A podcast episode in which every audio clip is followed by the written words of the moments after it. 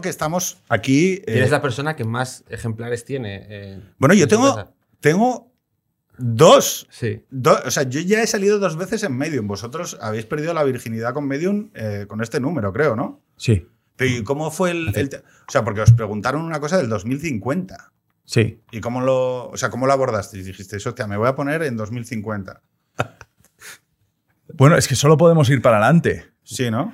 Claro, no podemos ir para atrás, ¿no? Tú siempre te imaginas en un futuro en el que... En un futuro deseable, Claro, deseable, que decía el informe. es decir, en, nuestros, en nuestro futuro, en el futuro que estamos imaginando, todo se ha arreglado.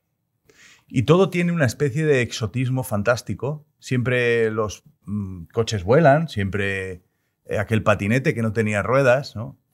Incluso para Julio Verne, bueno, aquel toque que tenía el Capitán Nemo, ¿no? Del batín de seda, cuando te enseñaba las maravillas de vivir Nemo bajo que era un ecologista de cojones. Era una. Greta Thunberg eh, submarina. Claro, un poquito, un poquito tío Sánchez. iba- no, no, Como eh, Hitler. o sea, Nemo- no, no, el Nemo iba eh, derribando líneas eh, de producción capitalista de comercio porque contaminaban los mares.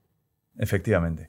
Entonces, eh, yo me puse pues con, ese, con, con esa ambición, ¿no? Un poco de, de- de cómo viviremos en el 2050, asistiendo a esa esperanza que siempre tenemos y en la que yo creo que estábamos participando todos cuando Sánchez sale con su 2050, ¿no? Que te pone directamente allí, un mañana en el que todos somos mucho mejores. Luego, esto, esto no es verdad. Es decir, el mundo mejora a grandes rasgos, pero hay cosas que, que no mejoran, ¿no? No Ah, mira, che, che, che. A ver, sobre si el futuro es mejor que el pasado, Cristina, aquí hay un, deba- hay- aquí hay un debate. Y voy a citar, a, a cogeros los machos, a Ratzinger. Ahí te quedas, ¿eh? El Papa emérito. Hay un Papa, hay un rey emérito que se somete a debate sobre si, si es el rey bueno o no. Y hay un Papa emérito, ¿vale? Sí, es una frase que dice algún amigo que dice, la legislatura buena de Aznar fue la segunda Mm. Y el rey bueno es Juan Carlos. Eh, eh, Eso lo someto a debate, Cristina. No sé si tú, si tú crees que. Si prefieres a Felipe. Pero, dicho lo cual, o sea, concretemos. Cuando nosotros decimos que el futuro es mejor, lo que estamos diciendo es que la tecnología, que sí que permite acumular conocimientos, es mejor. Nos desplazamos más rápido, nos podemos comunicar con más gente, podemos tener medicamentos que son más eficaces, ¿vale? Pero eso no implica que el individuo sea mejor. Nosotros sabemos que en el siglo XX, ¿vale? En uno de los países más desarrollados del mundo, se produjo bajo la idea de la ilustración, de la razón, de la modernidad, de la ultramodernidad, el sacrificio bajo la idea de la racionalidad de 6 millones de personas en el holocausto. Y eso marcó todo el siglo XX, ¿no? Que es yo, bajo la idea de ordenar racionalmente una sociedad, acabo metiendo a 6 millones de seres humanos en hornos, ¿no? Y eso, claro, nos dice, ojo, la moral no se acumula, porque lo que dice Ratzinger es, en cada momento el individuo debe de volver a reafirmar su compromiso moral. Y eso, a efectos de la tecnología, es neutral. Es decir, el individuo moral se decide en cada momento y no se va acumulando la moral. No hay una moral superior que se va sustituyendo por morales inferiores, sino que la moral es hija de su tiempo y se decide en cada momento.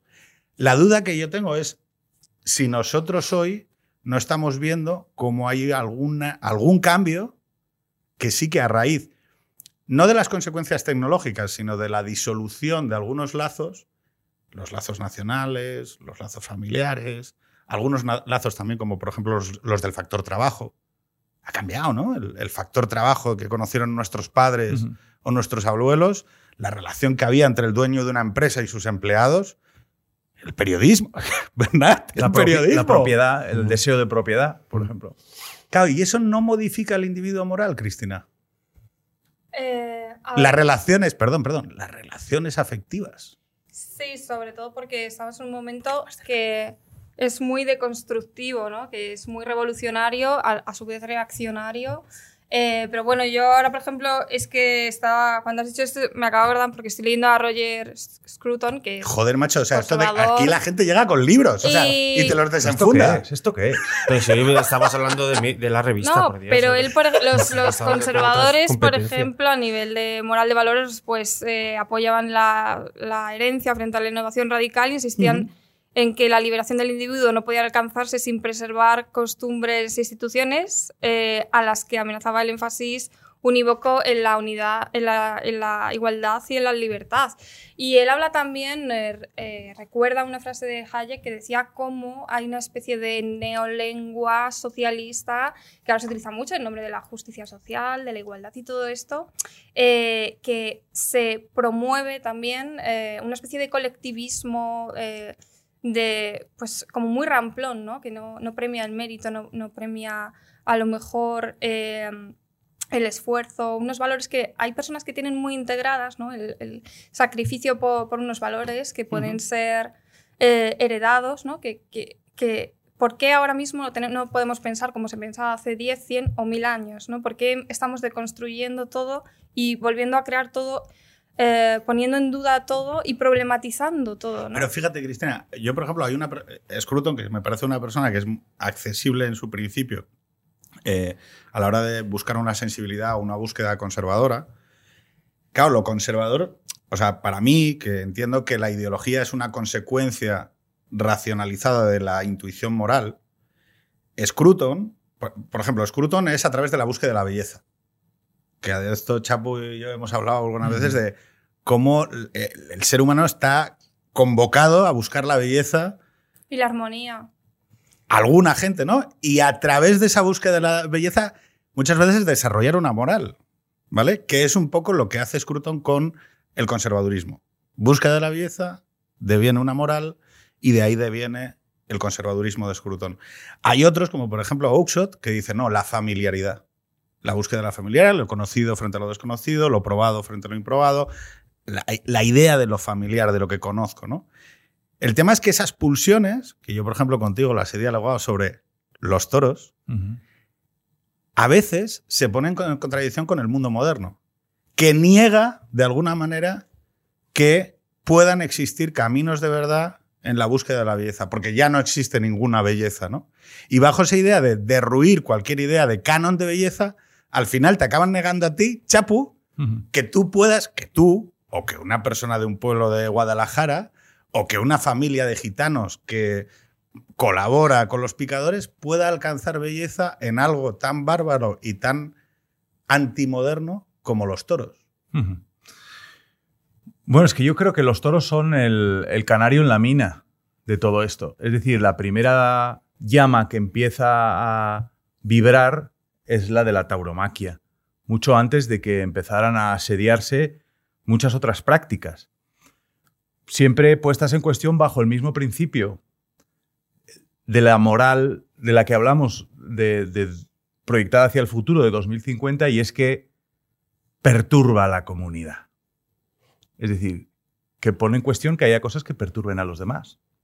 Pero es que esta es una visión muy benevolente con la naturaleza humana, muy roseniana, ¿no? Que cree que el ser humano es bueno por naturaleza y que la sociedad lo, lo pervierte, ¿no? Y bueno, pues por ejemplo Camille Paglia, que es una italiana que sí que ha desarrollado unas teorías en, en- en un libro, ¿no? Que, que habla un poco de, de cómo eh, parte de nuestra humanidad también es la violencia, ¿no? Y por qué ahora mismo la sociedad, eh, la sociedad, eh, pues rechaza, ¿no? Cualquier eh, cualquier acto cultural, por ejemplo, que, que contenga violencia o por qué rechaza la propia naturaleza humana. También en temas como, por ejemplo, el feminismo, ¿no? que también desarrolla la, la propia naturaleza de- biológica de la mujer. Entonces, hay una especie de, de negacionismo. Perdón, has dicho naturaleza biológica de la mujer y aquí ya habría un debate gordo sobre si la, co- si, si la mujer y el hombre son constructos sociales, cuestión que es, mm, sabéis, la tesis casi te diría hegemónica de la cultura contemporánea de izquierdas. Que es que nosotros, y por cierto, estamos pasando regulación en el Congreso de los Diputados, es decir, ya es ley, ¿vale? Que lo que tiene es una gran parte de carga filosófica, porque hay una filosofía detrás, es decir, esto no es solo una visión activista de la vida, sino que hay unos fundamentos filosóficos que dicen no, que pues, el género Pues es una construcción. Camille Paglia te diría, la naturaleza humana es más fascista que las propias eh, conveniencias que se hacen por, por consenso social. Entonces esto pasará, eh, esto es una política y una moda que pasará, pero la naturaleza humana es mucho más fuerte ¿no? que las convicciones sociales que, que creamos. Entonces, pues bueno, eh, lo que, lo que mm, permanece al final siempre es la naturaleza humana. O sea, vosotros creéis, Bernat, ¿tú Yo crees creo que, que- la vida se, la vida prevalece a la ideología? Sí, bueno, de hecho, eh, iba a decir todo lo contrario, porque una de las eh, teorías que, que yo manejo es que faltan alrededor de 100 años. O sea, somos quizá la antepenúltima generación de, del sexo masculino que no se les verá, eh, que no tendrán que, que parir hijos. ¿Sabes? Es decir, yo creo que Perdón. la, evolu- ¿Perdón? la evolución, la evolución tecnológica va a hacer que dentro de 100 años eh, el hijo lo tendrá la mujer o el hombre, Oye, pero eso diferentemente. apropiación cultural. Eso se- bueno, depende de quién, de quién lo instigue, ¿no? Depende de si es Habrá manifestaciones, Iván, entonces, Iván Redondo tercero o alguien así. Pues eh, realmente dirán, no, no, el hombre, por, ¿y por qué? ¿Sabes? Yo estoy a favor de, de- de la compartición de tareas. Eh, y, Y de parir a de la de a pero medias. parir a medias también será eso, ¿no? Entonces, sí. la ideología al final, o sea, ¿qué es la vida? ¿Pero por dónde saldría el niño? ¿Qué es la vida? Pues, ¿qué más? Pues por cesárea, evidentemente.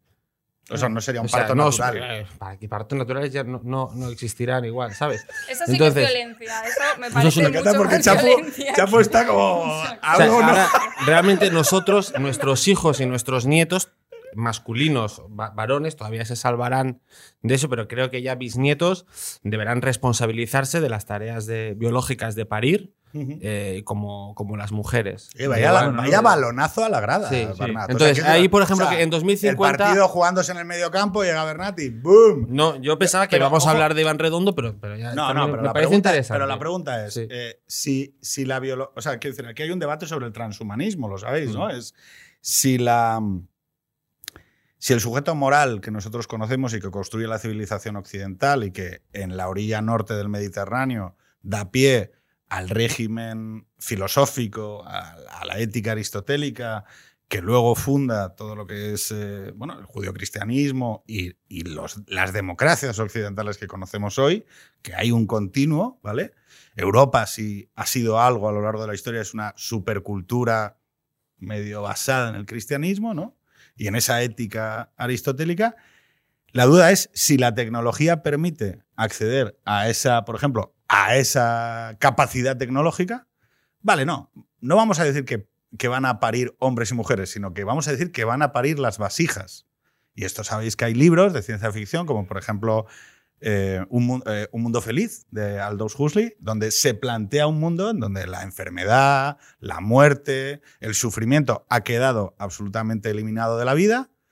Los individuos de esa sociedad viven drogándose alegremente y consumiendo sustancias eh, para hedonistamente dedicarse al sexo como una actividad más. El trabajo ha desaparecido en base a los robots, ¿vale? Y lo que sucede es que el individuo moral, el sujeto moral, desaparece a su vez. Es decir, nosotros, en el momento en el que estirpamos determinadas condiciones sobre el sufrimiento y el cuidado de los demás de nuestra vida, también cambiamos como sujeto moral y como sujeto que tiene una visión ética del otro, ¿no? Ya no existiría la moralidad entonces, ¿no? La moralidad como sacrificio, la moralidad como, como esa asunción de, Sí, de pe- pe- pe- penitencial, ¿no? Mira, es decir, Pero tú fíjate. Pero tú la fíjate- gracia de las vasijas, o sea, la gracia No. de las vasijas es que nadie tiene que responsabilizarse. Lo bueno de la tecnología es que digas, no, no, pero es que puedo parir una vasija, pero pueden parir los hombres también. Entonces vamos a hacer que paren los hombres. No, pero tú estás, claro, tú estás hablando de un mundo en el que todavía conservamos el instinto de permanecer. Es decir, ¿y si, y Ya. si el sujeto es todo animal y no es el humano? A mí eso es que es a lo que que vamos, me es decir, porque que creo que esa parte que- animal que, que quiero extirpar es lo que nos hace humanos, al fin Claro, y al cabo. pero es que ahora mismo, si leemos, si se lee uno el 2050 o cualquiera de las predicciones o ambiciones para el futuro, el humanismo está totalmente asolado por el animalismo. Mira aquí cómo le sale aquí el tema de... No, naturalmente. Es que ¿Cómo, lo- es, ¿Cómo, bueno, cómo, cómo? Es El decir, humanismo. el, el humanismo termina por, absorbido por un animalismo en el que tiene el mismo valor una cabra que la vida de una cabra que la tuya. Es decir, con lo cual, ¿por qué tú vas a tener un hijo, tú, Bernat, o tu nieto, si estamos quizás molestando a otras especies? Todo esto viene, claro. Yo no eh, había eh, hecho esa visión, pero. es que claro. eso está así, es que, es que eso lo estamos viendo con el chuletón. Ujú. O sea, lo hemos visto con, el- con la, con la movida del Yo no había hecho chuletón esa- esa- eh, sí, sí. Y, y el- y la asunción de carne eh, es distinto Sí, a la que no es para salvar el planeta, sino es para salvar la, la moral, ¿no? Del hombre. Es decir, da igual cuántas vayas. es- de- para ser mejores personas tenemos que dejar de consumir carne, aunque. No No, pero ha- puede haber una solución tecnológica, da igual. Da el futuro no va de eso. No va de, de una solución tecnológica, va de- del sacrificio. Es que, Va de que dejes de comer carne porque tiene que haber esa. esa Oye, pero puedo añadirte a esto que eh, a la gente le puede parecer muy curioso, ¿no? Decir, no, no, esto que está diciendo Chapu no es verdad. A mí me rodea gente que, por supuesto, entiende que mis hijos son superiores a su perro. Ojo, cuidado. Cuidado.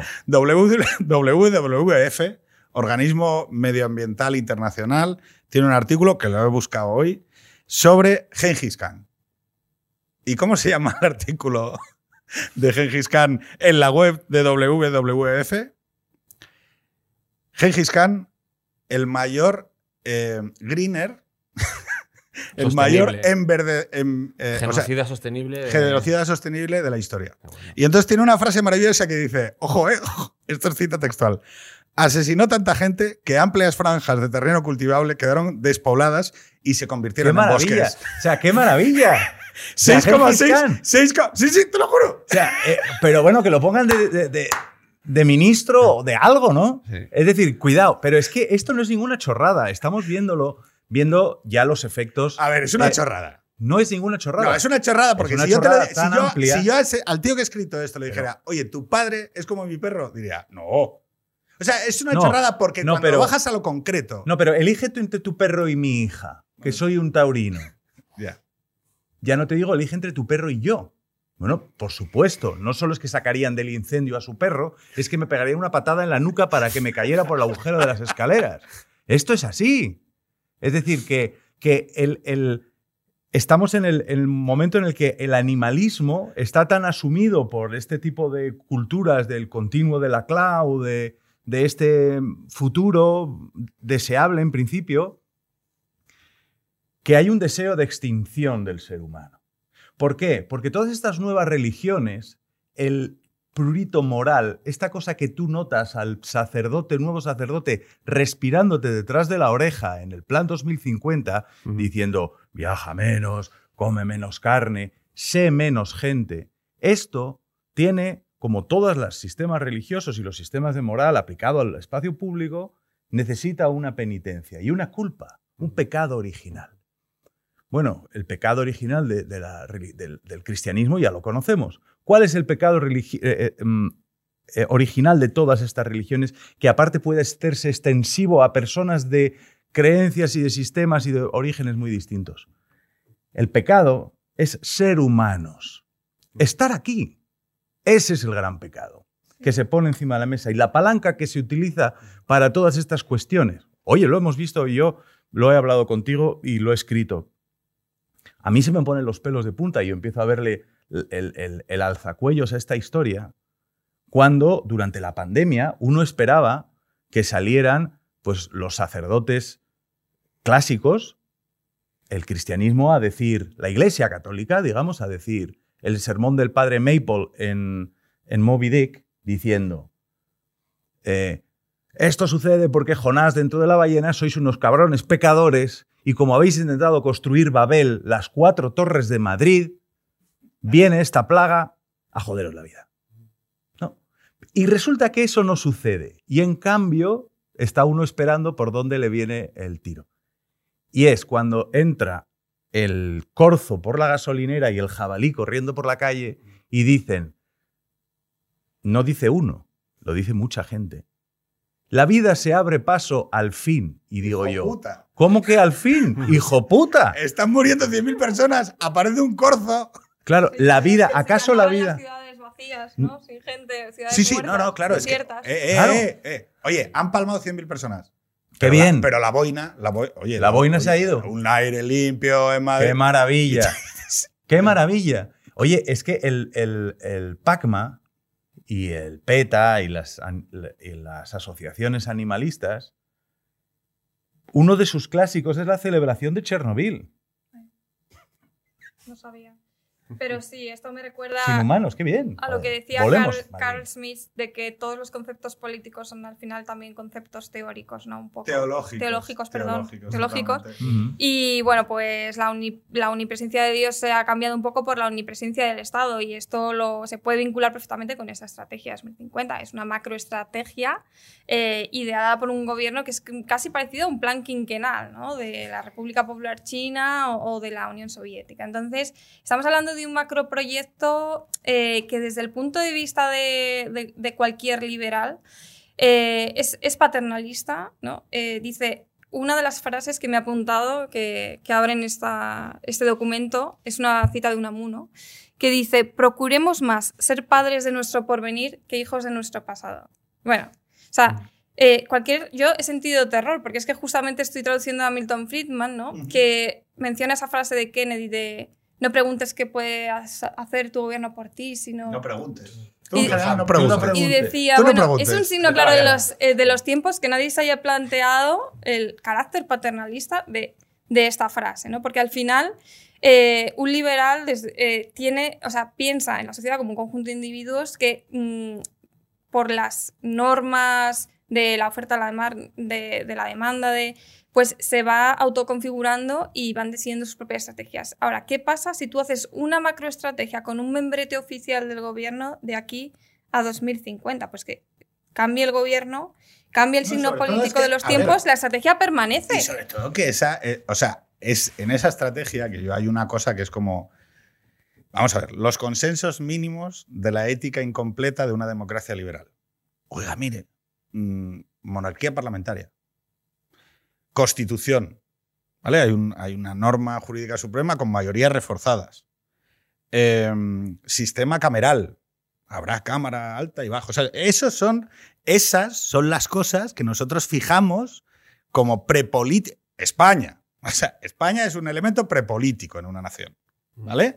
Son los elementos que fijamos como consensuales dentro de una comunidad nacional y el resto sometido a debate. Claro. No sé, o sea, y a en las urnas se, se decidirá políticamente. Y no solo en las urnas, se decidirá hay por la decisiones como por ejemplo que nosotros decimos, oiga, esto que lo decida la gente consumiendo o que lo decida libremente, ¿qué tal? Claro, cuando tú te encuentras que hay un informe que te dice, oye, pero ¿y, y la dieta? ¿Y la dieta del español? eh, eh, ¿qué, qué nivel de carne?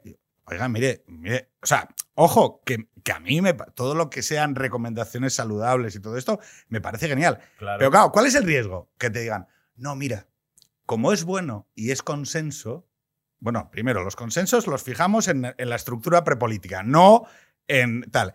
Pues entonces vamos a empezar a meterle impuestos a la carne para que sea cada vez más caro. Y entonces es, oiga, espera un, espera un momento. O sea, es que, o sea, vamos a ver. Yo puedo entender que le pongamos a algunas cosas que tienen externalidades negativas algunos incentivos. Oye, pues si tienes un coche de 300 caballos, pagas más que si tienes un coche de 90 calla- caballos como el mío.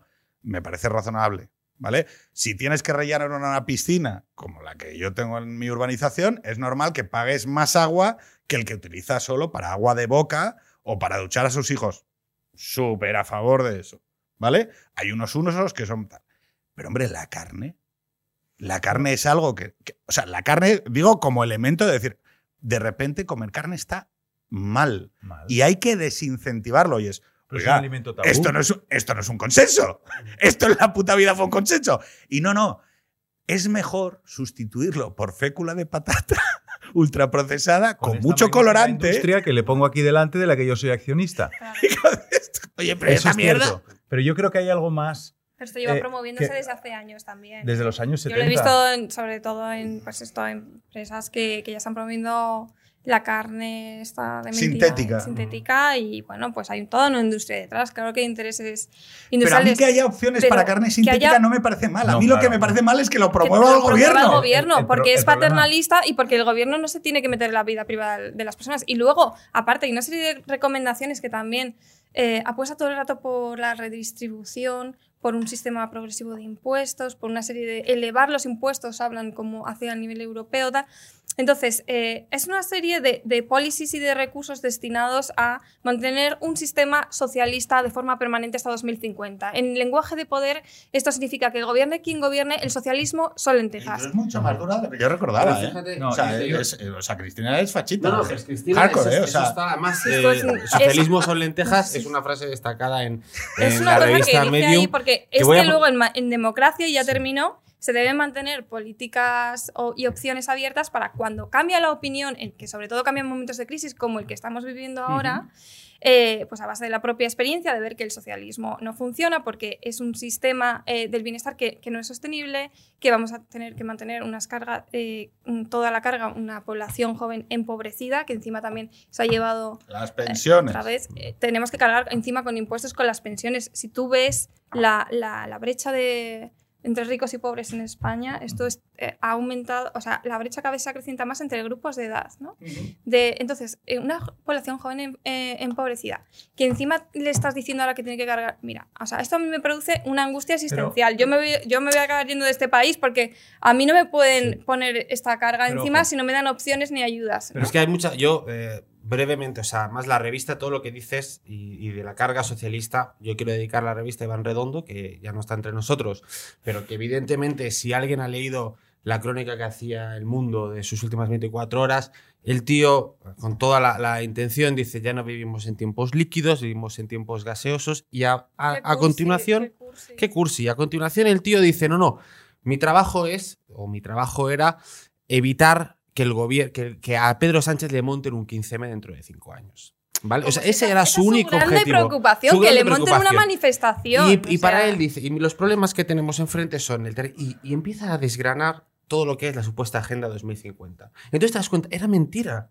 No es 2050, es 2025. Es 2025 y tú que todo lo que, un todo lo que has hecho en este plan es adosar un discurso y una moralidad que se acompase a toda la, a toda la, la juventud enfadada, porque es lo que Son dices tú. políticos alicortos de visión corta de aquí a las próximas elecciones. Y, esa, y, es- Y por y- mucho que te monten esta estrategia, no tienen visión a largo plazo, Y no porque están hacer- oye, pensando en ganar las Y próximas si tú quieres hacer, y si quieres dejar de comprar carne y por el día de mañana no hay vacas o se tiran muchos pedos, no lo sé, me parece bien. Pues prohíbes el consumo de carne un día a la semana, pero tienes que poner no sé cuántos millones de, de euros para reconvertir esa industria o para forzar tal. Pero este gobierno y todos los demás no hacen esto ni la, ni, ni- ni la cosa contraria. Lo que hacen es crear una ansiedad. Porque, y, esta- y a mí me, me- me genera una ansiedad.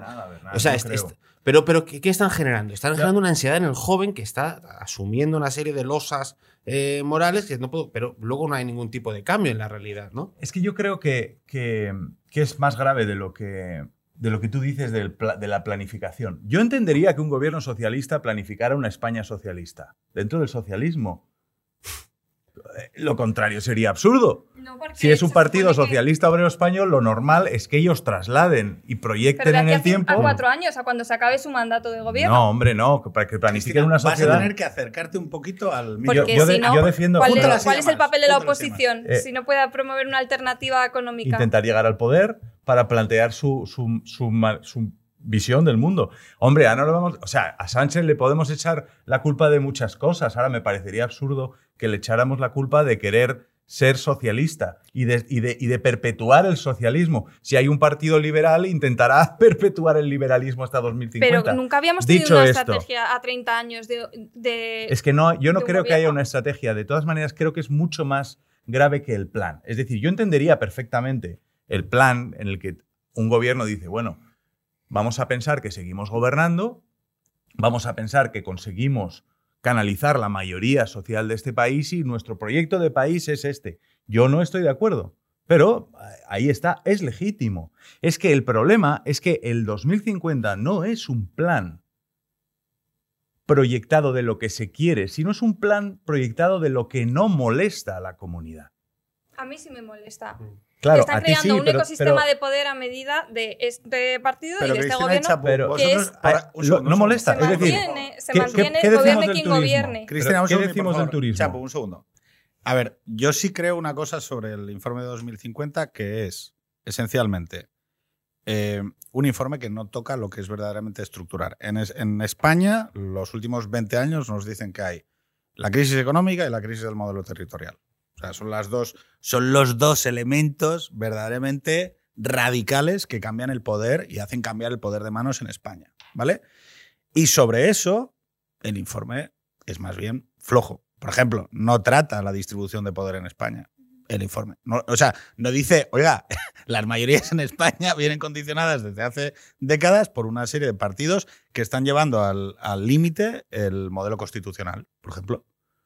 Que puede ser legítimo también. Oiga, mire, yo estoy de acuerdo con la, estoy de acuerdo con la España plurinacional. Ah, cojonudo. Pero oiga, esto va a llevar inevitablemente a la fragmentación constitucional del acuerdo prepolítico que fijamos en el 78 por cojones, ¿vale? De la misma manera que hemos vivido en el 2008 y en adelante una crisis del modelo productivo que nos dice que las bases o los fundamentos económicos de nuestra economía en España son cuando menos endebles. Y ahí está el- lo que tú decías del 45% de desempleo juvenil eh, para los... Solo políticas de redistribución, no de creación de empleo. Por ejemplo, otra de las cosas que decía Chapu, no, el informe no habla de lo que. Habla solo de lo que no molesta. A ti te molesta, pero por ejemplo no toca las pensiones. Que es, que es el movidón. Pero es que habla de las ¿Qué? cuestiones. O sea, fijaros- No, no, no, es que no estamos hablando de cosas técnicas, estamos hablando de cuestiones morales. Lo Exactamente. que no molesta moralmente. Ah, No sí, estamos claro. hablando de lo que no molesta Pero- técnicamente, sí. estamos hablando de lo que no, o sea, no perturbar a la comunidad. Tú, Silvia, no eres hegemónica. No sé si- Cristina. Oye, Cristina, perdóname. Madre mía. No, pero sí, Esto es lo- pa- no eres hegemónica, yo tampoco. Es decir, esto no es hegemónico. Ya. Ahora mismo hay una ola, hay una ola de gente que está en otros temas, en el tema de que tenemos que desaparecer, de que somos demasiados y de que yo con tres hijos en realidad estoy con- contaminando el mundo. Ya no te digo si llevo una camiseta de toros, de Mikel De los Ormeneta, de Sanfermines, ¿no? Claro, es decir, que es decir, cosas que no molesten. Están Oye, una pregunta. ¿Los Sanfermines son. Los, Sanfer- los Sanfermines son. O sea, yo lo, yo lo Silvia. pienso, son bastante. Discúlpame. Son bastante neutrales en carbono. Claro. Quiero decir, porque son gente corriendo. Claro, si fuera con coches. No, no. O sea, no hay que o- decir- ahora mismo se está planteando, o sea, los Sanfermines son medida de muchas cosas. Ahora mismo se está planteando con la pandemia repensar. Repensemos el mundo. Oye, igual hay gente al que el mundo le gustaba como estaba. Pero vamos a repensar. Y hay una presidenta de una asociación de hosteleros que dice, tenemos que no publicitar y medir mucho las corridas de toros porque molestan a nuestros visitantes o a gente que vive en otros países. Oye, vamos. a- ¿Cuántas escucha, cosas escucha. molestan en San Fermín? No, no, vamos a ver cuántas cosas molestan. Déjame terminar el argumento. sí, sí. Hagamos una encuesta en el mundo sobre si se puede beber alcohol un millón de personas bailando desconocidos con desconocidos. Y enseñando los pechotes. Por ejemplo. Oye, Bernat, espera, Es espera, decir, se Que conteste hacer- Bernat. Bernat, ¿deben las mujeres, preferentemente extranjeras, poder enseñar los pechotes en San Fermín? Hombre, yo, me- yo creo que sí. Si ellas, si, si ellas quieren, ¿sabes? ¿No? ¿Es la respuesta correcta esa o no? Vale, pero y entonces, si. O sea, ¿cómo, o sea, ¿cómo haces para que a esa mujer no se la sexualice? Mm. Bueno, Claro, yo, porque- es- yo creo que, vamos, es que esto va a pasar en San Fermín y va a pasar en todas partes. O sea, la, la- la fiesta o el desmadre o el. eh, Eso.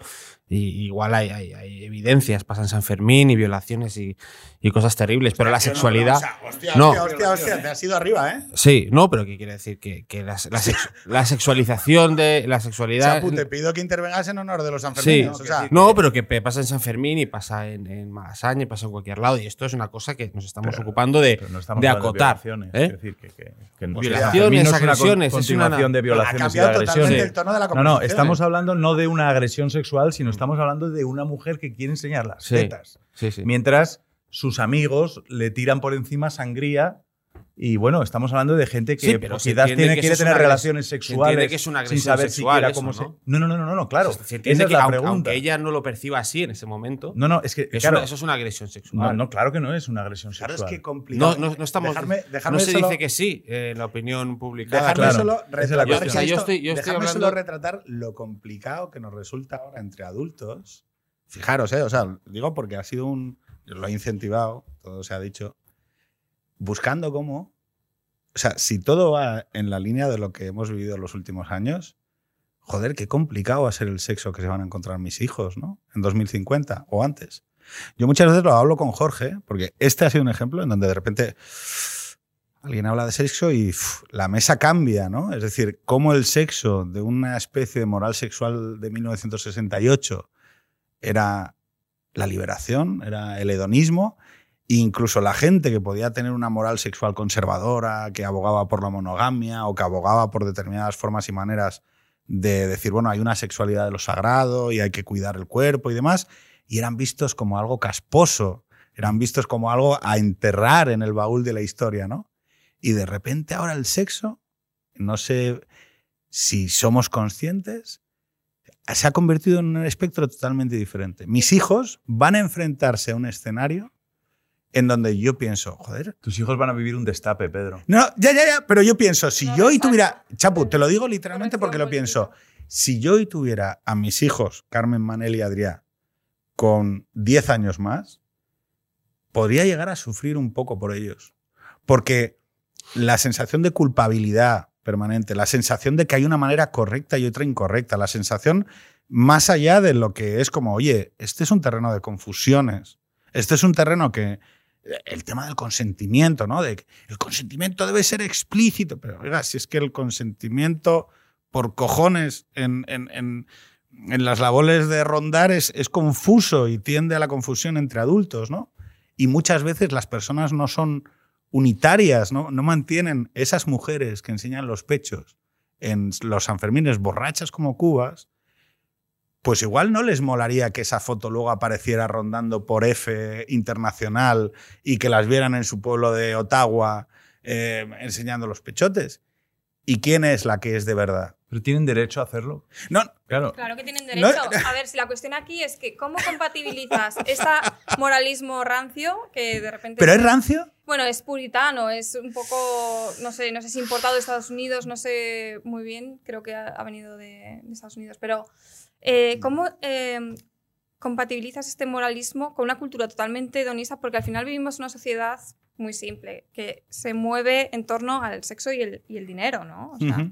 Tú vas a las redes sociales, vas a Instagram, eh, hay una cultura pornográfica mm, Ujú. floreciente y luego también pues tienes siempre el cine, el- la cultura, donde intentan ahí pues meter ese puritanismo, pero todo esto al final está conviviendo con una cultura al, al cuerpo, a la belleza, que claro, yo no sé hasta qué punto estos dos ¿Tú crees, nos crees que va a haber chocan, un destape, como Bueno, dice Chapo? que- pero que además está la pantalla, la pantalla está favoreciendo esto. Es decir, tú hablas de, o sea, estamos en contra de la prostitución, estamos tratando a las prostitutas como víctimas, estamos criminalizando todo este mundo, pero en cambio florecen no- nuevos negocios de, de- de- en el Instagram o en OnlyFans o donde tú seas, donde hay auténticas figuras y luego gente que va a la resistencia, a programas de televisión y se les encumbra como nuevos líderes juveniles simplemente porque han decidido o prostituirse o, la vender la humana. sexualización a través de una pantalla, ¿no? Es- Entonces, y tú lo- creo que lo llegamos a hablar un día o fuera, las grandes empresas que dicen, oye, eh, firma este documento con lo cual no vas a mirarle las tetas a tu compañera de trabajo o, no vas a tocarle el culo, ni vas a ser obsceno, tal. A la empresa le da igual, ¿sabes? O sea, no intenta hacer una moralización, pero, pero hay una, una fiscalización creciente que necesitan cubrirse las espaldas. Entonces, eh, lo que estás, es- yo personalmente... eh, Pero cambia el individuo, cambia la naturaleza humana, no, sales de la No. empresa y haces lo que te da la gana. Entonces, Totalmente. ¿cuál es Y vas la- a poderte poner, la- y, y- y la, y la- y la- la mujer es en la empresa y tiene su Instagram y tiene su tal, Claro. pero no se puede trascender la pantalla, no se puede trascender lo digital. La belleza es algo eh, que sí, a lo que siempre ha, inspira- ha inspirado la especie humana y, y la sexualidad. Entonces, eh, como está en la naturaleza humana, es lo mismo que he dicho antes que decía Camille Paglia. La naturaleza humana es más fuerte. Es, no se puede controlar con eh, códigos de conveniencia moral y menos asociados a agendas ideológicas. Entonces, eh, yo creo que siempre eso eh, se, al final va a sobresalir y se va a acabar imponiendo. Y pues me hizo mucha gracia una entrevista que le hicieron a Tarantino en el mundo que decía que iba a haber ya de aquí a 20 años una resaca de correccionismo político a lo bestia y que iba a haber una sociedad pues hedonista, ¿no? Porque Chapu final- decía un poco eso, ¿no? Que, que Sí. estamos ya un poco pendula- pendulando, ¿o no? Pendula- Estamos en el ya- final, es decir, que cada vez el, estamos, mm, el péndulo ha ido mucho más lejos, pero cada vez es más lento y encuentra más resistencia de la gravedad. Es decir, más gente que se plantea, oye, pero ¿qué estáis diciendo? O sea, quitando un poco las manos de encima, ¿no? Pero yo creo que una de las claves de, de esta imposición moral sobre nuestra vida y lo que delata que sea moral no es que se censura la acción, sino que se censura el sentimiento. Es decir, no se censura en realidad si una mujer puede o no puede en algún momento dado quitarse una camiseta y juntarse con X hombres o un hombre con X mujeres o un hombre con X hombres. Es decir, pongamos todas las cuestiones, todas las, las combinaciones porque entra dentro de una libertad sexual que yo creo que hay un consenso en que todo el mundo puede practicarla a su antojo, sin que nadie tenga derecho a ponerle la mano encima, como el miedo al sentimiento que podemos albergar. No es tanto el, lo que suceda con el sacrificio de una vaca como que alguien pueda disfrutar es decir, no se trata tanto de, de, si una mujer en realidad enseña los pechos como que otros puedan ver los pechos. Porque se niega la naturaleza sentir. humana, se niega que el ser humano pueda encontrar, imagínate, belleza en la violencia, en, en un cuadro eh, efectivamente. De, del Bosco, en un, en, un, en un, acto de violencia, ¿no? Que, que están ahí, están eh, ahí pasiones para... mitológicas en el Paseo del Prado. Están ahí para contemplar eh, la naturaleza humana en, en todas sus eh, diferentes Es curioso porque facetas, Pello Riaño dice, y tiene toda una serie de secuencias que yo creo que ha buscado a ver si le colocaban como director del Museo del Prado para hacer una limpia una limpia claro, claro. censora, porque dice, una claro, ojera, es que el rapto de- las Sabinas es una violación. Pero tú estás disfrutando, Y tú dices, asistiendo a una violación. ¿Cómo puedes disfrutar? ¿Cómo puedes sentirte erotizado quizás con eso? Es una ofensa. Igual que hace 60 Y, años. y- y menos mal que el, ca- rombos- el canon de belleza ha cambiado. Porque imagínate si, si las mujeres desnudas de los cuadros del Bosco Sí. te resultaran a ti. De Rubens. De, de Rubens, perdona. Sí. eh, te resultaran Culazos. a ti atractivas. ¿Sabes- ¿Sabes? Físicamente, ahora Espera, sería, espera, que voy a meter un más grave. Mujer, te digo que los cánones de belleza actuales eh, pues son casi inalcanzables, ¿no? Entonces yo sería mucho más feliz en... Coño, Cristina, Entonces- son más inalcanzables para mí que para ti, pero vale. Eh, o sea, no, no, y te iba a hacer una de- broma. yo te veo bastante de angelote. en- Yo tengo mi flow. Yo tengo mi flow. En un cuadro pierdo, pero ¿No? en movimiento con música. sí, sí, sí, o sea, entre ¿Sabes esto nubes, típico que, que ves la veo. mirada? O sea, que ves la mirada de ahí. ah, bueno, oye, mira. O sea, eh, soy punto. resultón. Flow, flow, el gordo con flow. No, iba a meter en un problema a Bernat porque dice, ah, o sea, un culazo como el de. Pero no quería que se sintiera incómodo porque aquí ya hemos hablado a veces de, de- de políticas en activo que, mm, y, y de las dificultades que hay de apreciar belleza en determinadas partes de la fisonomía. Dicho lo cual, claro, cuando nosotros hablamos de por qué nos importa el ser, ser un sujeto moral, nosotros también es porque contemplamos nuestra propia vida, es el elemento que utilizamos normalmente para buscar contradicción, ¿no? Es decir, para confrontarnos con nosotros mismos. Hay una parte tecnológica que es verdad que sí que es muy de hoy, pero de hoy es de hace dos días, que son las redes sociales, ¿no? Y sorprendentemente en las redes sociales, uno de los elementos que nos encontramos es que eh, contrastamos nuestra vida, una, una vida de días imperfectos y de, y de manchas y de café frío, con vidas proyectadas perfectas, ¿vale? Con seres morales también perfectos, con eh, seres que ejecutan rituales morales en público. Es como, o sea, yo siempre pienso, joder, es- es- que soy bueno, que soy bueno, que me importa el racismo, que me importa el clima. Es- vale, colega, o sea, que está bien, La ¿no? fila de la iglesia. Sí, no, no, pero, pero, pero a los demás, ¡eh, que estoy aquí! Claro, claro. Ok, colega. Sí, pero sorprendentemente, una cosa que me he dado cuenta es que Carlos Bardem, por ejemplo, ¿no? Eh, llega, hace una intervención en la SER en donde dice, bueno, hombre, ¿cómo no voy a ser yo superior moralmente a los fascistas de PP, eh, Ciudadanos y Vox? Que son todos unos hijos de puta, son racistas, son tal. Ese espectro, que es el mismo que hace una semana le estaba diciendo a España entera que, oye, el asesinato violento de este chaval gay que sucedió a la puerta de una discoteca, que sepáis que es culpa de los discursos de odio de la derecha porque son el mal sobre la tierra y tal. Claro, lo llamativo de esto es la combinación de ambas cosas. Es como, no, no, yo soy, yo soy bueno, soy un ser solidario, empático, me, me mira, lo pongo en Twitter, lo pongo en redes, soy la persona que se preocupa más por tener una visión abierta sobre la vida, no sé qué. Pero mi vecino es un hijo puta que ojalá lo mataran y lo metieran en un horno de gas. Claro, y dices tú, oye, quieres a la humanidad mucho, pero odias a tu vecino como un campeón. Que esto parece Puerto Urraco. Y luego, el elemento es cómo la ideología, la ideología, se acaba convirtiendo en un permiso, en el permiso para convertirse en un cabrón con pintas. Es decir, oye, usted, eh, o sea, ese comportamiento es de ser un cabrón con pintas. No, es que lo ejerzo contra la derecha. Ah, bueno, entonces vale, eso es ser muy de izquierdas. No, oiga, mire, eso moralmente es ser un cabrón con pintas. Puto. O sea, Eh, lo que usted... Imagínate que aceptas y dices, vale, eres superior moralmente. ¿Y luego qué?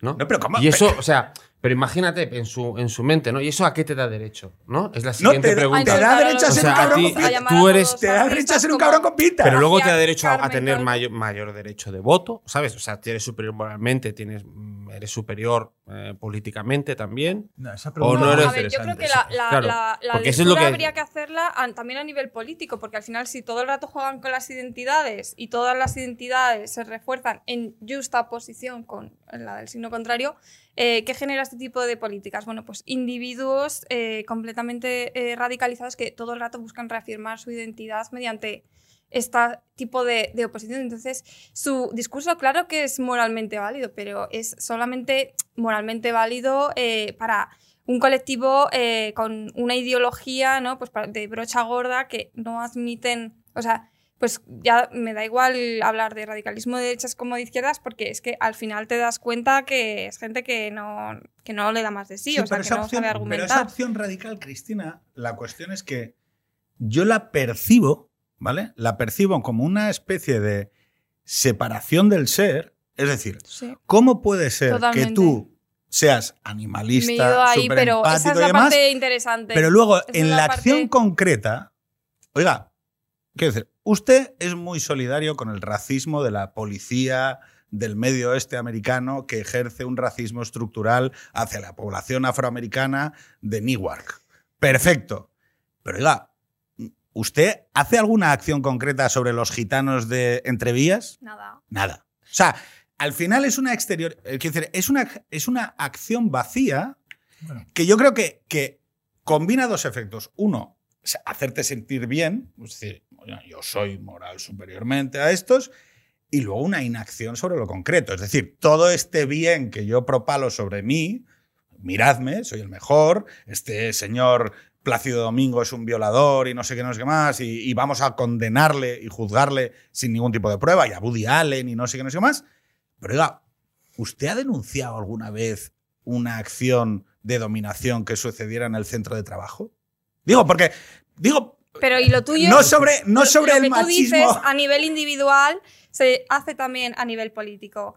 Eh, por Ese ejemplo, una cosa que decía Scruton es cómo, cómo se explota este tipo de mecanismos de, de pensamiento para, por ejemplo, decir eh, eh, que populista es todo aquel ¿no? Que, que no escucha a la izquierda, ¿no? que esto es una frase que dijo Roger Scruton, dijo el populismo es una palabra utilizada por la izquierda para referirse al pueblo cuando éste no la escucha. ¿no? Entonces, ¿cómo manipulamos también eh, desde el punto de vista de conceptual eh, y arrojamos esas etiquetas y esos conceptos a las cabezas de los votantes del, del signo contrario. Al final, ¿qué estamos haciendo? Con, eh, estamos vendiendo la moto de, al final, mm, hay un tipo de votante ¿no? que creo que está perdiendo la fe en el sistema, que está perdiendo, que está votando partidos rad- radicalizados también, porque no cree, eh, no cree ya en estos conceptos. Han ido perdiendo peso, han ido perdiendo... eh, ¿Por qué? Porque han sido sobados, resobados, manipulados. Yo me levanté un día y descubrí que era populista de centro, ¿sabes? Sin más. Ah, bueno, hombre. Porque por alguien lo sacó favor, de un manual de ciencia política. Sí, sí, autoritarios. Por lo menos tengo derecho a preguntarme si esta ciencia política de qué va, ¿no? Si es que realmente está eh, vale para algo o para manosear conceptos y utilizarlos de forma Hombre, pero el, ideológica. el- el- el acuñador de ese concepto es diputado del PSOE, con lo cual ya te da a entender un poco el interés que tenía Pau en, en montarlo. Chapu, una pregunta concreta. Si, si esas estructuras de opresión y dominación son tan evidentes, es decir, el- el heteropatriarcado en las empresas y demás, y tú eres capaz de detectarla en todo momento y situación, ¿esta gente no debería estar levantando la voz por sus compañeros de trabajo? No, vamos a plantearlo así. Oye, yo ya sé que eres capaz de quejarte en redes de que el camarero te ha servido mal la Coca-Cola. Oye, ok, el camarero, que por cierto, por alguna razón, eh, en, en una visión clásica estaría por debajo de ti, es decir, tú eres una periodista que ha llegado a un bar, ha pedido un- una Coca-Cola, tu novio ha pedido una cerveza o la habéis pedido al revés y, y os las han servido mal. Y eso, en el, en el esquema de microagresiones y micromachismos, hace que tú tengas derecho a quejarte del Paco, quejarte del Manolo, que ha servido mal la, la jodida Coca-Cola. Y lo dices, lo pones, lo publicas el nombre del bar y dices, el camarero esté mal, es un, eh, es un machista porque me ha servido mal la Coca-Cola. Pero luego, esa ampliación del campo de empatía y ético, igual no se concreta en defender a un compañero trabajador en una redacción, por ejemplo. Pero tú consideras que las redes no son. O sea, que no son. No hay cercanía en la red. ¿Cercanía en qué sentido? O sea, que no te puedes tocar a través de Twitter, que no puedes agredir, que no puedes llegar al otro. Bueno, yo, sí- yo he aprendido a agredir por redes. No, se creo- me da bastante bien. Decir que- Hoy he, he llamado gilipollas a unos cuantos y me, le, le he dicho tu puta madre a uno. Quiero decir que las redes. Que se lo merecía porque se, se estaba metiendo con una amiga mía que no había hecho nada malo y decidieron, perdona, ponerse a reírse de ella y meterme por medio. Y dices, oye, chaval, espera un segundo. O sea, eh, ¿y eso gilipollas? O sea, eres un gilipollas, tienes 40 años. Ah, bueno, no, ¿y quién es Elena? Tu puta madre es Elena. Perdón, sigue. No, que yo creo que, es- que yo creo que sí que se ponen casos Luego lo en editas. concreto. No, luego ponemos el link en el YouTube al tweet este en concreto. Sí, sí. ¿Qué gilipollas? Es que hay mucha gente gilipollas, chapo. O sea, ojalá se pudiera tocar en las redes, así te lo digo. Se acabaría mucho, habría mucho mejor tono. Estoy seguro, como en los patios. Ya, bueno, es un poco el coche, ¿no? El tío que va dentro del coche y considera que lo que hace a través de la ventanilla o dentro de su coche no es violencia. Sí, hasta que te paras en el, hasta que paras en el semáforo. Claro, y entonces se encuentra uno en el mundo ese. No, yo creo que sí, que, que, que la red consigue que, que, que se toque y que se juzgue y que se destroce al de al lado. O sea, yo creo que sí. Eh, hay un, hombre, es un sustitutivo de ir a donde el compañero de trabajo y darle dos hostias. Bueno, afortunadamente, pero es, es una manera, eh, yo creo que posible de, de- de la gente de, llegar a lo más profundo de otro, ¿no? Tú que estás allí. O sea, hay una masa que lincha. Hay una masa que lincha. ¿Por qué linchan a ese? Y no linchan a otro. shame, la ¿Por qué tú? Avergüenza. Bueno, tomamos a uno, no podemos estar en todo. Entonces, Escucha, lo- escucha. lo- el sábado por la noche tomamos a uno, lo ponemos ahí y le decimos, tú eres una mierda y nosotros somos buenos. Escucha, escucha, que Pero- había un guitarrista de rock, que había un guitarrista rock problema- el- el- que se había acostado con una fan. Y fue un escándalo, yo Claro. pensando. Es lo Pero ¿para qué, no, ¿para qué se va a meter a guitarrista? Claro. A ver si, o sea, que, digo Claro. yo, o sea, Pero no. el gusto que da que eres una persona Pero- eh, eh, des- desgra- desgraciada, frustrada con la vida, anónima, sin, sin- con pocos amigos o los que tienes tal, y de repente la persona que tú veneras, eh, tu referencia que tiene un millón de seguidores, que lo ves discutiendo con alguien y tú le dices, tú eres el mejor, el otro es un imbécil, te, te apoyo a saco. Banderías. Y que esa persona te dé like a ti, la persona que te verá, ya haces Los las series cu- entonces te Los creces. cubanos castristas Los con el palo. Exactamente. Ya está. O sea, Entonces, ahí- es- ya eso es, lo- eso es lo que opera. Y los linchamientos funcionan así. Pero ¿sabes lo que yo se, creo? porque se les da la dopamina Es que- esta de la. Claro. Tú has dicho algo que ha sido muy interesante antes y yo quería eh, hablar sobre ello. Cuando has dicho que Bardén o fulano o cualquiera se siente moralmente superior. A mí me parece bien que se sienta moralmente superior. Oye, porque te voy a decir una cosa. A mí, dentro de mi opción, yo me siento mejor que otros modelos. Y es así, lo reconozco. Coño, y yo. Que no pasa nada.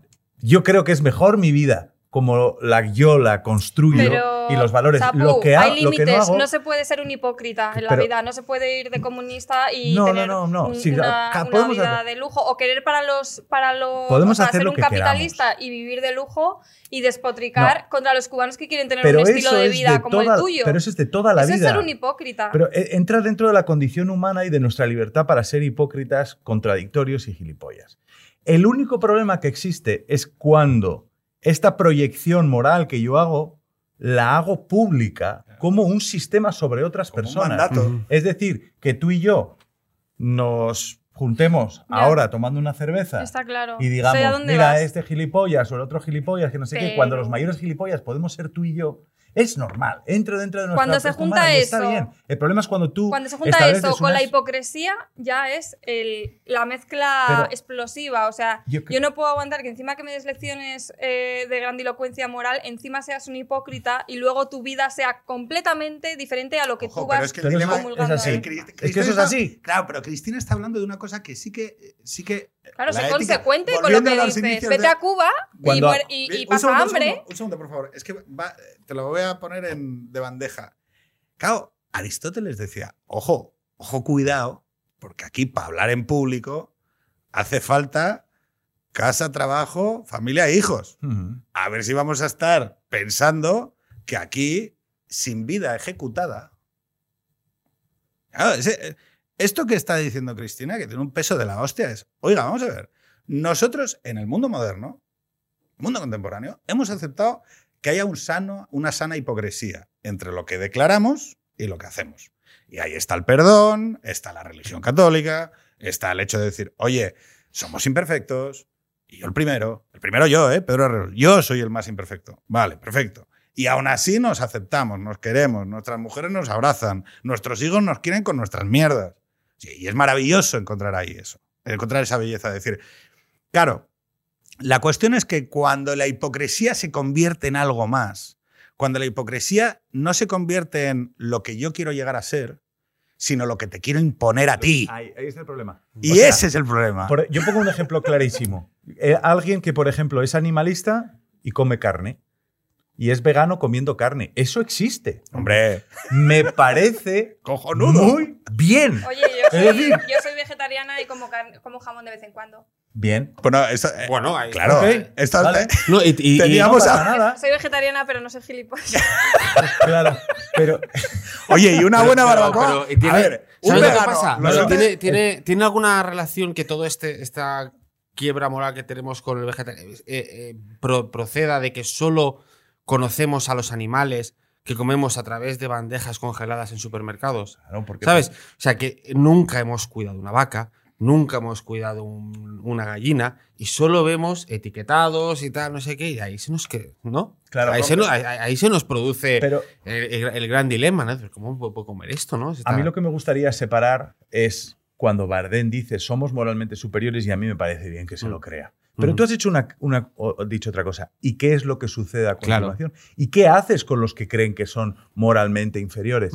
¿Qué hacemos? Es decir, cuando dentro de mi familia se vive de una manera y se transmiten unos ciertos valores, pero yo y creo que son los, bueno, creo que son superiores porque son los que yo transmito. Si no transmitiría a otros. Claro. Es Sí, decir, pero- naturalmente. Tú, por ejemplo, pero tú yo no me meto en aceptas- el otro. Pero tú aceptas que existen, que existan los animalistas, que existan por los supuesto. que existan la, la gente eh, de izquierda. Y dice, oye, yo creo que, mis- que, que yo vivo acorde con el, Los el comunistas. famoso está la, la vida buena ahora, eh, mucho más acorde que esta gente tal, pero la diferencia es que ellos, pues, bueno, ellos, eh, eh, Bardem el otro día entiende que a, a la, a la gente a la que siente superior moralmente no hay que tolerarla en el espacio Es que público. son inciviles, Ese es ¿sabes? el problema. Y además los vincula a opciones políticas. Hombre. Porque yo puedo conocer a veganos de extrema derecha, ¿sabes? Y a veganos de extrema izquierda. Pero esta gente está diciendo que los homófobos, que los racistas son de Vox y Ciudadanos. Con lo cual es, ah, tu superioridad moral. Ah, pues sí, es esta mitad del Porque Congreso de los Diputados. Estableces un campo de Ah, juego en el que no mitad. se toleran Claro. ciertas cosas que perturban Entonces, la paz y yo, en y este yo voy a la. SER, voy a la SER, hacemos o sea, ahora. Yo creo que también Claro. va Claro. por crear una identidad cada vez más sofisticada, una identidad política que incorpora todos los asuntos de tu vida privada. Y no tenemos que dejar eso. Está la esfera pública, la esfera privada. En mi esfera privada yo como lo que quiera y luego voto al margen de lo que yo coma. O, por ejemplo, voy a los toros y luego puedo votar al margen también. Ah, ¿no? seres De- complejos. Entonces, Somos seres no complejos. te permiten eso, te dicen, esto es un pack, ¿vale? Claro. Entonces, si comes eh, carne, si tienes, eh, si te gusta, no sé, un tipo de... El flamenco, flamenco, y la música y el baile y no sé qué. Claro, pues pero eres- fíjate, tienes que, mm, estás dentro de este grupo, entonces nos están construyendo al final nuestra pero libertad Cristina, es que individual. esa propuesta, que es la propuesta, o sea, yo, yo creo que hay que aceptar que estamos en un paradigma posterior a la España de, de drogas de diseño, sexo seguro y pistas de baile de música electrónica de los 2000, ¿no? Que era ese paradigma de la sociedad liberal que te decía, oye, tío, tú haz tu vida, haz tu vida.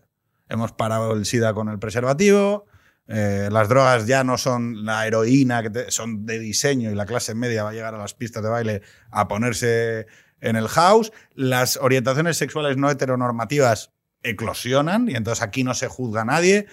Si hay consentimiento, mm, folla con quien quieras y haz lo que te dé la gana. Ese es el paradigma en el que, que yo soy del 80, es en el que yo me inculturo Fukuyama y demás. Claro, ¿qué sucede? Que hoy la propuesta moral de la nueva izquierda es una propuesta moral completa. Es un pack, como has dicho tú, que incorpora, o sea, ya no hay capacidad para construir tu propia propuesta. Es una moral sincrética, porque no...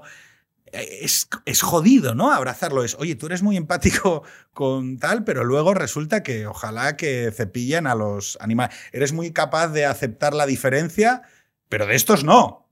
O sea, tú dices que eres muy tolerante y eres capaz de aceptar toda la diversidad de opciones, pero la del padre blanco heterosexual conservador un poco señoro, a ese leña al mono. Quiero decir, o sea, ese tío que lleva una furgoneta diésel es un hijo puta.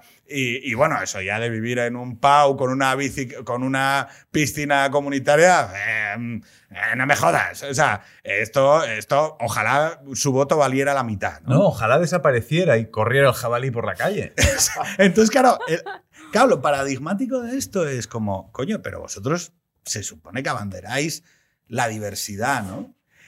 Y esto Black Rose dice, ojo, estamos ante la posmodernidad reificada. ¿Y qué es la posmo- posmodernidad reificada? La posmodernidad reificada es no que la sociedad acepte su propia diversidad, en la cual hoy todos estamos de acuerdo, sino que lo diferente, la diversidad, sea la opción. Es decir, que haya, de alguna manera, a través de un consenso cultural, la idea de que, no, no, es que eh, la diversidad es necesariamente lo bueno y lo virtuoso, ¿no? Ya no es garantizar que las mujeres puedan decidir, sino que escojan aquellas opciones, o sea, no es ya que una mujer pueda decidir ser madre o no, sino que es mejor que decida no ser madre, ¿no? Entonces es como, espera, aquí donde... Quiero decir, yo acepto que ser madre es una decisión absolutamente libre a la cual deberíamos ponerle Sí. las mejores herramientas para que tome la decisión en libertad. No, no, vamos a reducir el periodo de- de reflexión porque eso automáticamente es mejor. Y tú dices, oiga, esto, mm, o sea, no, no sé cómo decirlo, hemos transmutado determinados conceptos hasta el hecho de decir, oye, hemos jerarquizado en valores, hemos cambiado la jerarquía de valores a través de la cultura, y esto es lo que muchas veces nos falla a la hora de contradecir, porque no es una lucha sobre el derecho positivo, no es una norma lo que va a decidir la jerarquía de valores de una comunidad. Va a ser la cultura, las narraciones que se cuentan, las historias que nos contamos, cómo educamos a nuestros hijos, qué dispositivos culturales creamos y en qué, qué elementos defendemos en el espacio público porque consideramos que contienen verdad o belleza o virtud, ¿no?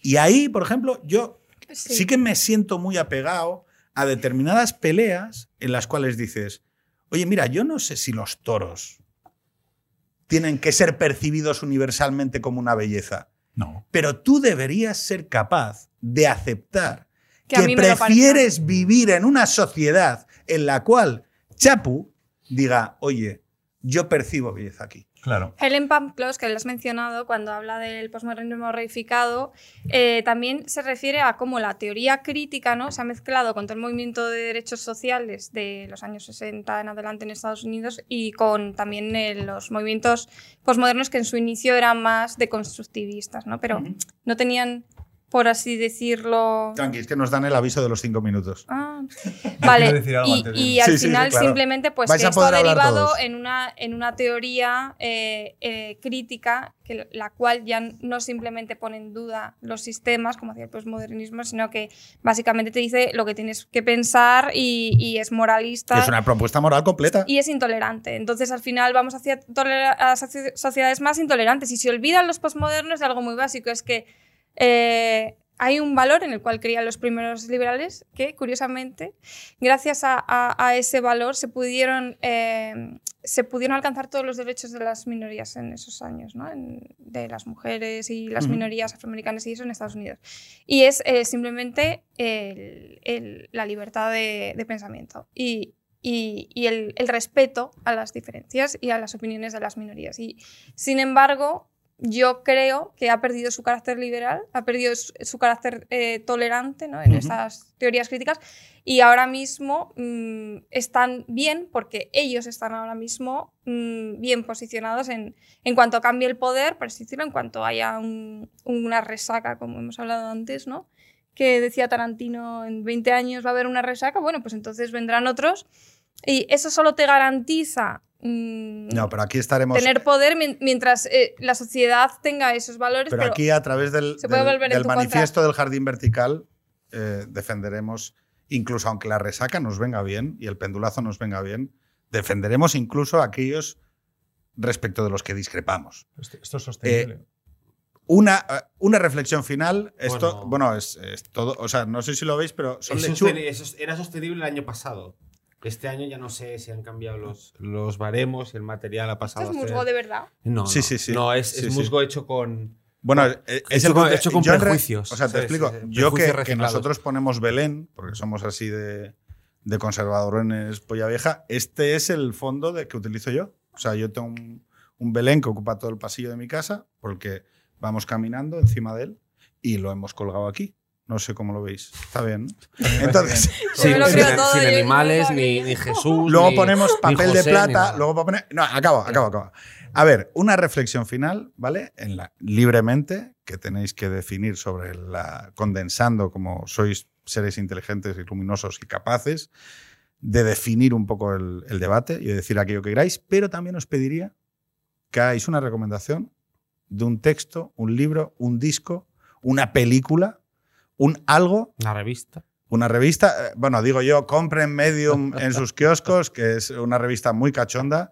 Sale un desplegable con una tía eh, en la mitad, por cierto, para los que no lo sepan. Canon de belleza Bueno, 2050. pues El, ¿Cómo, cómo será la- entonces, eh, bueno, sería lo de la man desapareció, no sé si os acordáis, pero bueno. Eh, entonces, el tema es un disco, una- un libro, una película, una serie que consideréis que invoca algo y por qué a este debate que hemos tenido.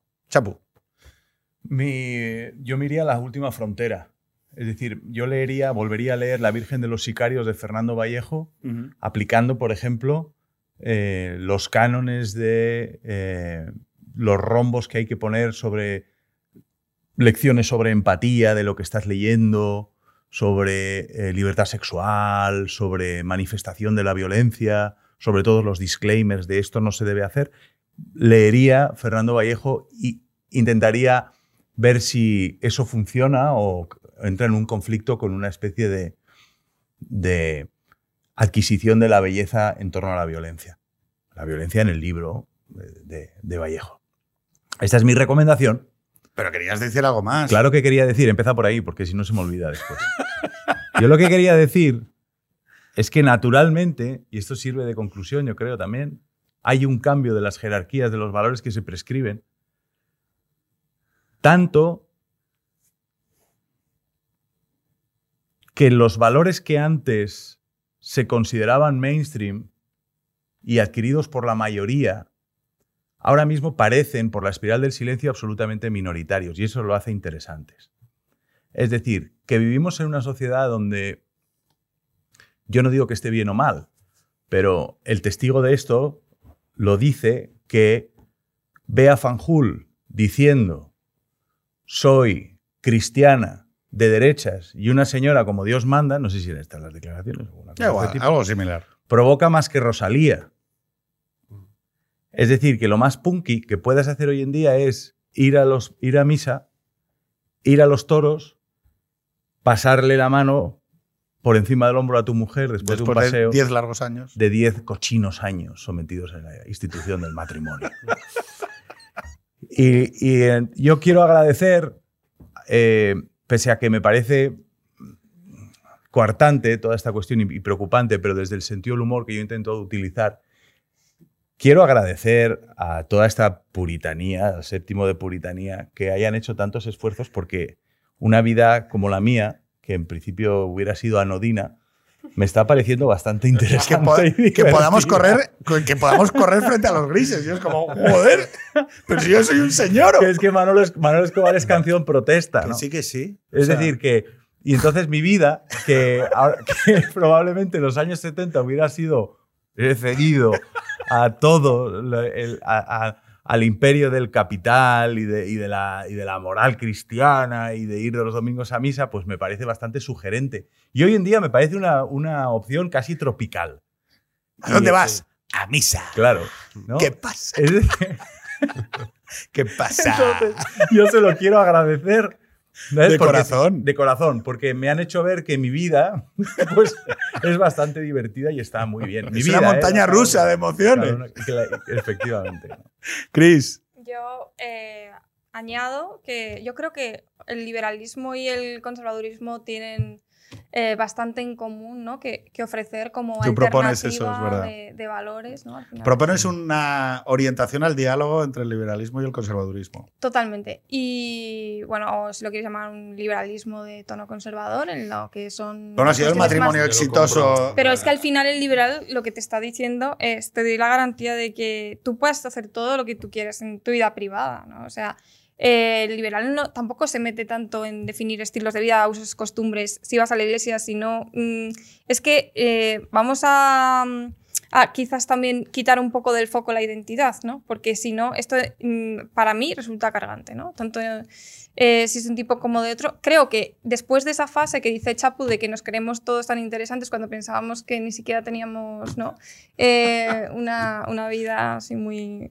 Y después de esto, después de esto, volver a lo que es de la esfera pública es de la esfera pública, lo que es privado es privado y dejar, no dejar que se metan ahí, no dejar que mangoneen con tu identidad y con tus valores. Porque al final, eh, no sé, creo que, que es lo que también hace que, eh, que no todo sea de dominio público y que no todo pueda ser manipulado, que no puedan jugar también con nosotros como, como si fuéramos productos. Que eh, sociedad civil organizada se organice para defender sus valores en el espacio público y no le subcontrate a la política lo que es propio de los Sí. privados y particulares. Claro que, claro que sí, y porque no se van a organizar, pero que no sea una cuestión de política, que no todo sirva a unos Objetivos objetivos, mm, de, poder, de poder, ¿no? Libros, sí, disco, música, Y, eh, y también eso nos recuperaría un poco de, de humanidad, ¿no? Decir, bueno, yo soy así, pero tampoco voy a ponerme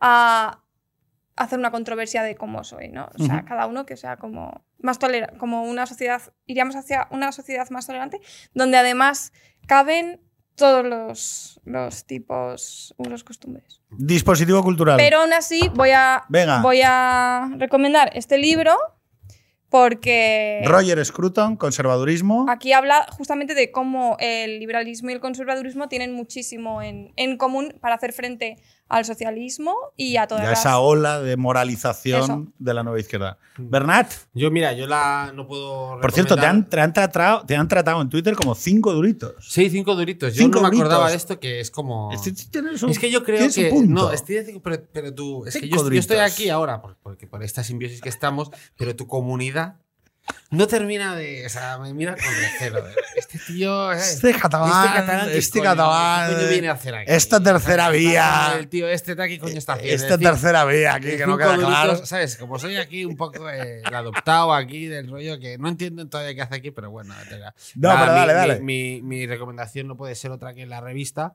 que, que yo creo que vamos, que aborda todo lo que estamos eh, Míralos, tratando míralos. y que no tiene, o sea, al final es una...